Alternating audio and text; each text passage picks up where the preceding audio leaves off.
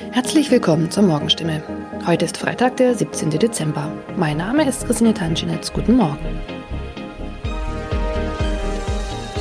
Und das sind heute unsere Themen aus der Region. Kinderärzte sollen Impfstoff zurückhalten. Freifahrt in der Stadtbahn bei kaputten Automaten. Und Papagei überlebt Wohnungsbrand und wird Tage später gefunden. Weil nicht genügend Corona-Impfstoff für Kinder im Alter von 5 bis 11 Jahren vorhanden ist, fordert das Land Baden-Württemberg nach Informationen der Heilbronner Stimme dazu auf, ausreichend Impfstoff für die Zweitimpfung zurückzuhalten. Von der Bundesebene wurde uns mitgeteilt, dass auch die Lieferung des Impfstoffs für Kinder im Alter zwischen 5 und 11 Jahren voraussichtlich nicht in der erwarteten Menge lieferbar sein wird, heißt es in einem Schreiben vom Sozialministerium, das am Donnerstag landesweit an die mobilen Impfteams, die Stadt- und Landkreise sowie an die Kinderärzte per Mail verschickt worden ist. Das Schreiben liegt unserer Redaktion vor. Baden-Württemberg wurde vom Bund zuletzt zugesagt, bis zum Jahresende rund 300.000 Dosen des Kinderimpfstoffes zu erhalten. Diese Zusage kann nun offenbar nicht eingehalten werden. Sollten vom Bund anderslautende Informationen kommen, werde das Sozialministerium diese umgehend an die impfenden Akteure weitergeben und die Verteilung anpassen. Mehr dazu lesen Sie heute auf stimme.de. Seit 1. November hat der Stadtbahnbetreiber Albtal Verkehrsgesellschaft AVG die Fahrscheinautomaten in den Stadtbahnen stillgelegt. Sie sind noch da, funktionieren aber nicht. Da alle Haltestellen nun mit stationären Automaten ausgestattet werden, seien die Automaten in den Zügen nicht mehr nötig, erklärt die AVG die Gründe. Die Geräte sollen nun Zug um Zug in den 229 Stadtbahnen ausgebaut werden. Nur damit fällt auch die Alternative weg, wenn ein Automat an einer Haltestelle defekt ist. Was gilt dann? Manchmal sind Haltestellen einige Kilometer entfernt. Soll ein Kunde, der vielleicht wichtige Termine hat, so einen Umweg auf sich nehmen, wenn ein Automat an einem Haltepunkt defekt ist? Oder gilt eine Kulanzregel und er darf dennoch in die Bahn einsteigen? AVG-Sprecher Michael Kraut stellt für das Gebiet des Karlsruher Verkehrsverbunds klar, Dort dürfen Fahrgäste bei einem defekten Automaten an der Haltestelle einsteigen. Sie sollten den Defekt entweder dem Stadtbahnfahrer oder gegebenenfalls dem Prüfpersonal in der Bahn melden. In dem Fall werde kein erhöhtes Beförderungsentgelt verhängt. Man könne jederzeit prüfen, ob eine Störung an einem bestimmten Automaten vorlag. Auch im Heilbronner Hohenloher Haller Verkehrsverbund gilt diese Kulanzregel. Mehr dazu lesen Sie auf stimme.de. Am vergangenen Samstag kam es in Neckargartach zu einem Wohnungsbrand, bei dem ein Mann und ein Papagei verletzt wurden. Ein zweiter Papagei blieb unverletzt. Später stellte sich heraus, dass sogar ein dritter Papagei in der Wohnung sein müsste. Wenige Tage nach einem Hausbrand in Heilbronn haben Feuerwehrleute einen überlebenden Papagei aus einer betroffenen Wohnung gerettet. Ein aus der Wohnung geretteter Papagei wurde zudem vorsorglich einer Tierklinik übergeben. Der andere Vogel blieb am Samstag unverletzt. Doch damit war das Papageienproblem noch nicht gelöst. Denn am vergangenen Dienstag habe sich der verletzte Bewohner bei der Polizei gemeldet und mitgeteilt, einer seiner insgesamt drei Papageien müsste sich eigentlich noch in der Wohnung befinden. Tatsächlich entdeckten die Einsatzkräfte nach langer Suche den Vogel. Später konnten sie das Tier wohlbehalten an den Besitzer übergeben, wie es heißt. Soweit die Nachrichten aus der Region. Übrigens, die Corona-Fallzahlen in Stadt und Landkreis Heilbronn bleiben auf hohem Niveau, sind in den letzten Tagen aber deutlich zurückgegangen. Bleibt das so, wird am Sonntag die Ausgangssperre für ungeimpfte aufgehoben. Ob das eintrifft, erfahren Sie auf jeden Fall aktuell auf stimme.de. Haben Sie Kritik, Fragen oder Anregungen zu unserem Podcast? Dann schicken Sie einfach eine E-Mail an podcast.stimme.de. Weiter geht es hier mit Nachrichten aus Deutschland und der Welt mit unseren Kollegen und Kolleginnen aus Berlin. Ich verabschiede mich für diese Woche. Wir hören uns im neuen Jahr wieder und ich wünsche Ihnen eine besinnliche Weihnachtszeit und einen guten Rutsch. Vielen Dank und schönen guten Morgen. Ich bin Maja Däne und das sind heute unsere Themen aus Deutschland und der Welt. Ende der Evakuierungsmission in Afghanistan in Sicht. Die USA wollen ihre Truppen zum 31. August abziehen. Afghanistan Fluthilfe Corona. Der Bundestag kommt heute zu einer außerplanmäßigen Sondersitzung zusammen. Und freie Fahrt. Der Streik der Lokführer bei der Deutschen Bahn ist beendet. Die Lage in Afghanistan wird jeden Tag dramatischer und die Zeit, um noch Menschen aus dem Land in Sicherheit zu bringen, wird immer knapper. US-Präsident Biden hat jetzt auch noch vor einer wachsenden Terrorgefahr am Flughafen in Kabul gewarnt. Es gibt die akute und wachsende Gefahr eines Anschlags. Das hat Biden gestern nach einer Videoschalte der G7 Staats- und Regierungschefs zur Lage in Afghanistan gesagt. Die USA halten deshalb vorerst an ihrem Plan fest, ihre Truppen bis zum 31. August aus Afghanistan abzuziehen. Je früher wir es abschließen, desto besser, sagt Biden. Allerdings hängt der Abzug auch vom Verhalten der Taliban ab. Die Staats- und Regierungschefs der G7 forderten von den Taliban eine Garantie, dass Ausreisewillige Afghanistan weiterhin sicher verlassen können. Die Taliban haben das bisher allerdings abgelehnt. Bedingung für den pünktlichen Abschluss der Evakuierung sei, dass die Taliban weiterhin kooperieren, sagte Biden. Jüngste Entwicklungen in Kabul lassen diese Kooperationsbereitschaft zumindest fraglich erscheinen. Hinsichtlich einer eventuellen Verlängerung der Mission sagte Biden nur, er habe Außen- und Verteidigungsministerium um Krisenpläne für eine eventuelle Anpassung des Zeitrahmens gebeten für den Fall der Fälle. Laut Pentagon-Insidern sträubt sich die Militärführung gegen eine Verlängerung, besonders da sie von Anfang an gegen diesen Abzug gewesen sei. Syringies, USA. Der Bundestag kommt heute Mittag zu einer außerplanmäßigen Sitzung zusammen. Gleich drei Themen sind so wichtig, dass sie trotz der Sommerpause besprochen und beschlossen werden sollen. Zunächst mal hält Bundeskanzlerin Merkel eine Regierungserklärung zum Thema Afghanistan. Danach soll dann nachträglich der Evakuierungseinsatz der Bundeswehr beschlossen werden.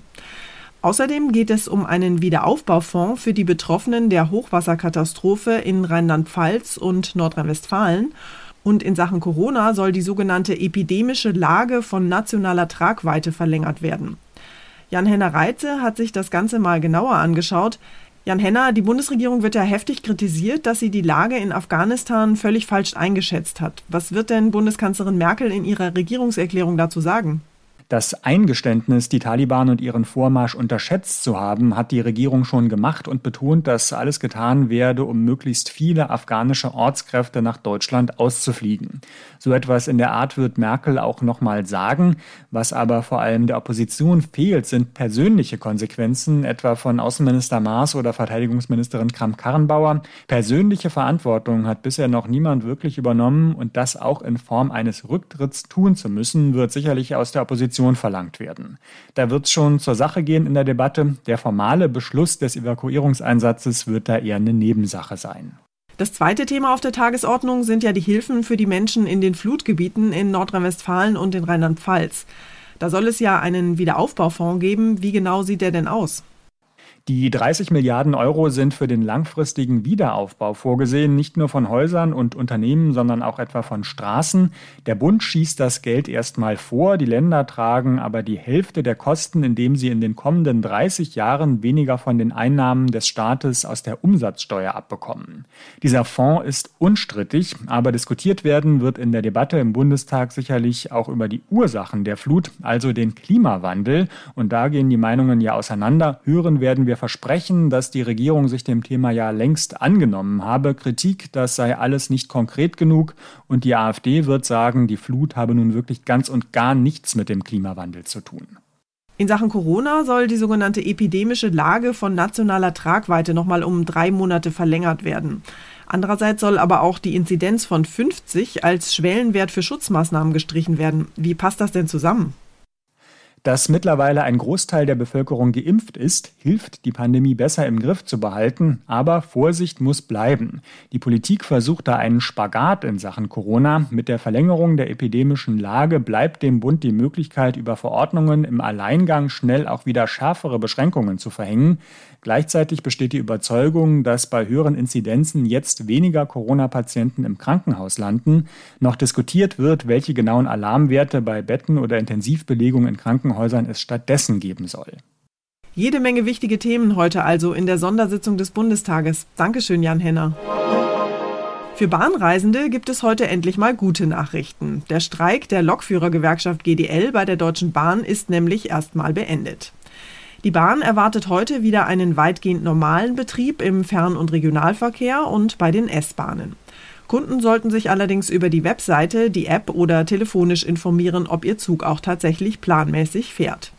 Eine Lösung des Tarifkonflikts ist weiterhin nicht in Sicht. Weitere Streiks in den kommenden Wochen sind also immer noch möglich. Die Bahn ist zuversichtlich, so schnell wie möglich den normalen Betrieb aufnehmen zu können. Fahrgäste sollten sich dennoch vorab informieren, ob ihr Zug auch wirklich fährt. Wer eine Karte hat und nicht unbedingt fahren muss, kann diese problemlos nutzen bis zum 4. September. Bahnkunden fragen sich jetzt, ob sie erneut mit einem Streik rechnen müssen.